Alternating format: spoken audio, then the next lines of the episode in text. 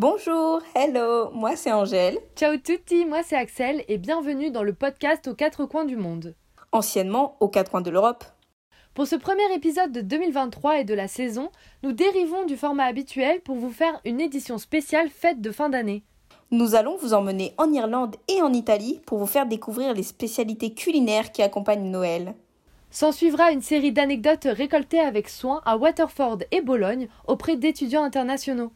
Alors, pour commencer, moi je vais vous parler des spécialités en Irlande. Mais tout d'abord, j'aimerais raconter cette anecdote que je trouve plutôt drôle.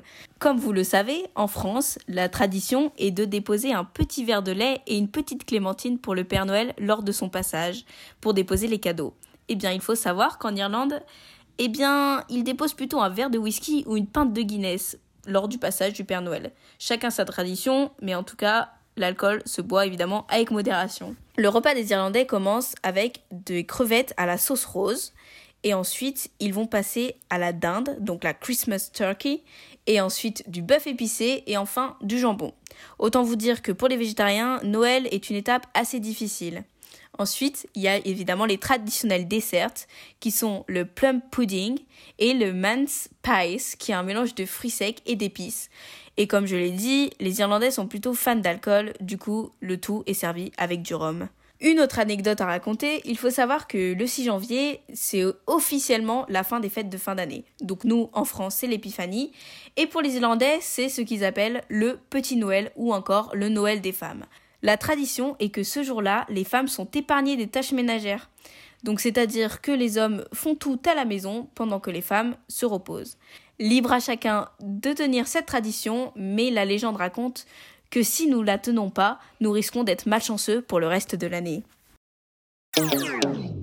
C'en est fini de l'Irlande, maintenant direction l'Italie, où Noël se fête de manière très différente selon où tu habites dans le pays. En effet, le sud de l'Italie va plutôt mettre l'accent sur le 24 décembre au soir, tandis que le nord de l'Italie va plutôt fêter le Noël le 25 au midi. Le repas du 24 décembre, c'est généralement un repas sans viande et sobre parce que dans la religion chrétienne, à ce moment-là, l'enfant Jésus n'est pas encore né. Le vrai repas de fête a donc lieu le 25 décembre au midi avec des antipasti qui sont les apéritifs italiens, suivis des primi piatti qui sont des plats composés de différents types de pâtes selon la région dans laquelle tu te trouves. En Emilia-Romagna par exemple, c'est la région euh, de Bologne, ce sont des tortellini et les capelletti qui sont mis à l'honneur. Après ça, on passe aux secondi piatti qui sont des plats composés de viande, surtout de la volaille à cette époque de l'année. Et enfin, c'est le dolce.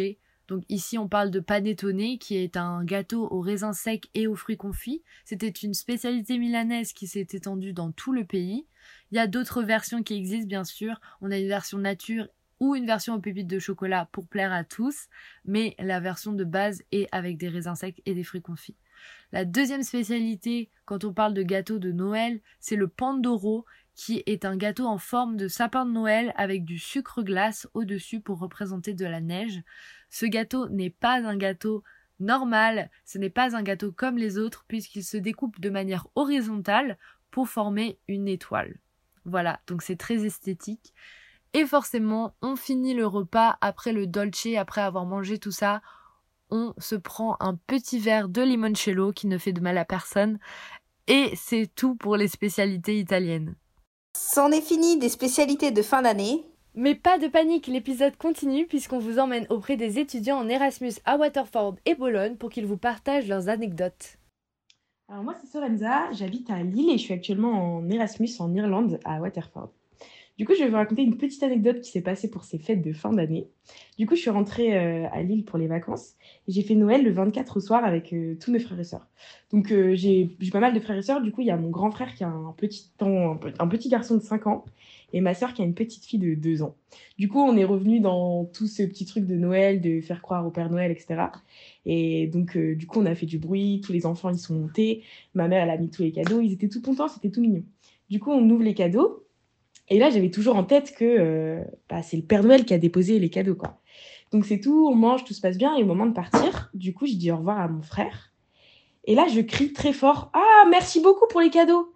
Et là, tu as son fils qui me regarde comme ça et qui me dit Mais euh, quel cadeau Enfin, c'est pas eux qui ont offert les cadeaux. Et là, je panique. Et là, je me dis Merde, là, je suis dans la merde. Du coup, je me mets à son niveau et je lui dis, mais non, je parlais pas de ses cadeaux. Et là, il me regarde et je vois bien qu'il me croit pas là.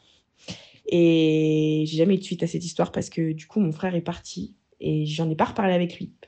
Du coup, j'espère que depuis, euh, mon neveu ne pense, enfin, croit, j'espère que depuis, mon neveu euh, croit toujours au Père Noël. Je m'appelle Lila et je viens de Lille. Là, il y a quelques jours, je suis allée à Venise et euh, alors qu'on était dans les rues euh, un peu de luxe en train de faire le shopping de Noël, on a croisé Boris Johnson avec sa femme et ses six gardes du corps. Et voilà, il avait l'air euh, heureux. Salut Alors, moi c'est Roxane, je suis en licence de sociologie quantitative à Lille et actuellement je suis en année Erasmus en Irlande à Waterford. Et je vais vous raconter une de mes traditions euh, de, Noël, de fête de fin d'année.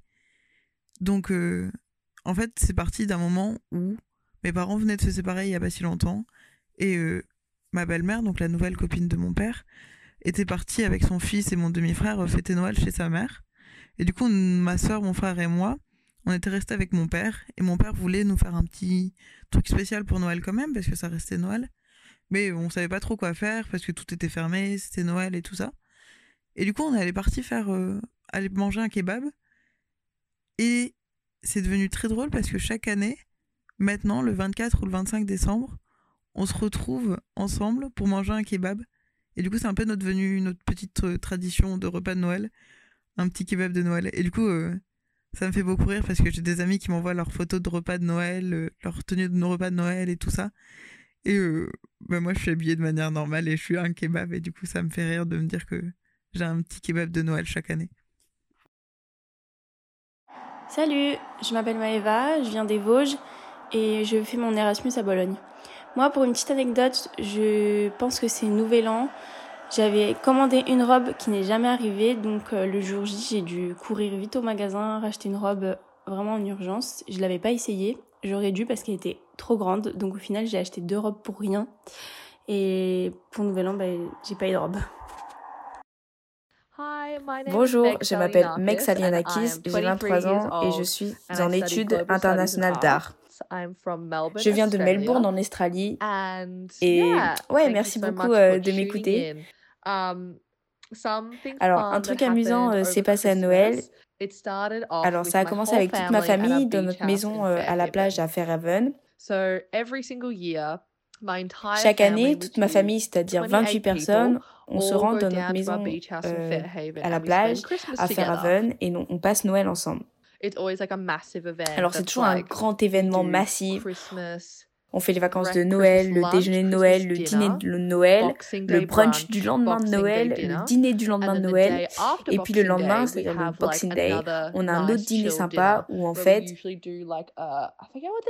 j'ai oublié comment ça s'appelle précisément, mais c'est comme si on se déplaçait de maison en maison et qu'on faisait un repas dans chaque maison.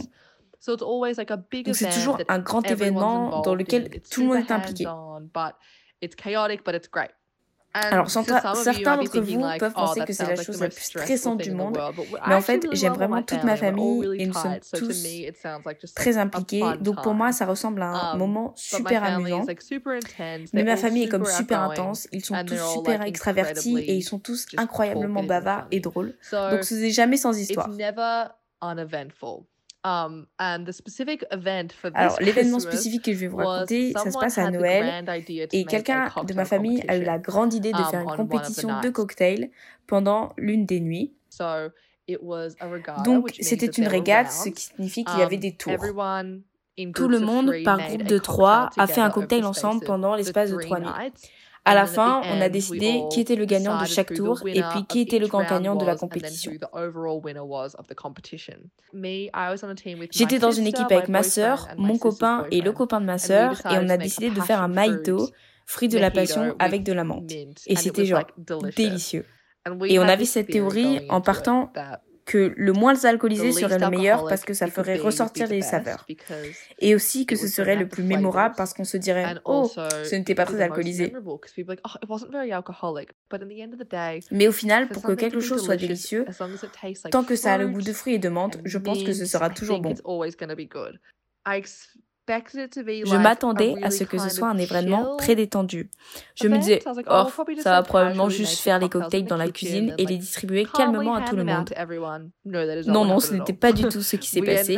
On a fini par faire des cocktails avec un public composé de toute ma famille qui regardait, faisait des commentaires amusants et des petites déclarations compétitives comme Oh, ils ne, ils ne vont pas utiliser la glace. Et à ce moment-là, c'était probablement la chose la plus stressante que j'ai jamais faite. J'étais assise là, transpirant abondamment, respirant lourdement, pendant que je secouais ce shaker de cocktail à plusieurs reprises pour faire assez de cocktails pour 28 personnes. Et c'est à ce moment-là que j'ai réalisé que faire une compétition de cocktails où il y a de l'alcool n'était probablement pas la meilleure idée. Mais tout allait bien à la fin, parce que les gagnants étaient ma sœur et moi, mon petit ami et son petit ami. On était si heureux, et même si c'était stressant, ça en valait vraiment la peine à la fin. Salut, moi c'est Julia et je viens d'Allemagne. Cette année, j'ai passé la veille de Noël avec mes grands-parents et c'était um, c'était vraiment super sympa. Et à un moment de la soirée, mon grand-père est venu me voir moi et ma sœur oh, et il a dit "Ah, vous allez voir, cette année, on a un super sapin de Noël." Um, et on l'a pas vraiment cru parce que mes grands-parents sont connus pour avoir de mauvais sapins de Noël. Um, enfin, pas vraiment un mauvais sapin de Noël, mais plutôt un sapin de Noël chaud. Euh, ceux avec euh, quelques épines et pas beaucoup de branches. Um, et du coup, on avait super hâte de voir euh, le sapin de Noël. Et du coup, le 26 décembre, on va toujours chez mes grands-parents pour célébrer Noël avec toute la famille là-bas. Et mon grand-père était super content quand on est arrivé de pouvoir nous montrer euh, son sapin de Noël. Oh, Et il était là en mode Oh, vous voyez, le sapin de Noël est bien cette année. Uh, Et en fait, c'était pas vraiment le cas. Il était toujours un peu chaud, um, sans épines et avec que quelques branches. Um, Mais on lui a pas dit, on oh, a tous dit Oh oui, il est super cette fois-ci, c'est super bien. Um, et du coup, maintenant, c'est vraiment une tradition que mes grands-parents aient un sapin de Noël, pas dans sa meilleure forme. Um, et du coup, maintenant, on dit toujours que ce sapin de Noël est plus beau que celui de l'an passé, même si ce n'est pas forcément vrai. Merci Axel pour ce podcast. Merci à toi Angèle et merci à vous chers auditeurs d'avoir passé ce temps avec nous. On se retrouve très bientôt pour un nouveau podcast. En attendant, prenez soin de vous. Goodbye. Ciao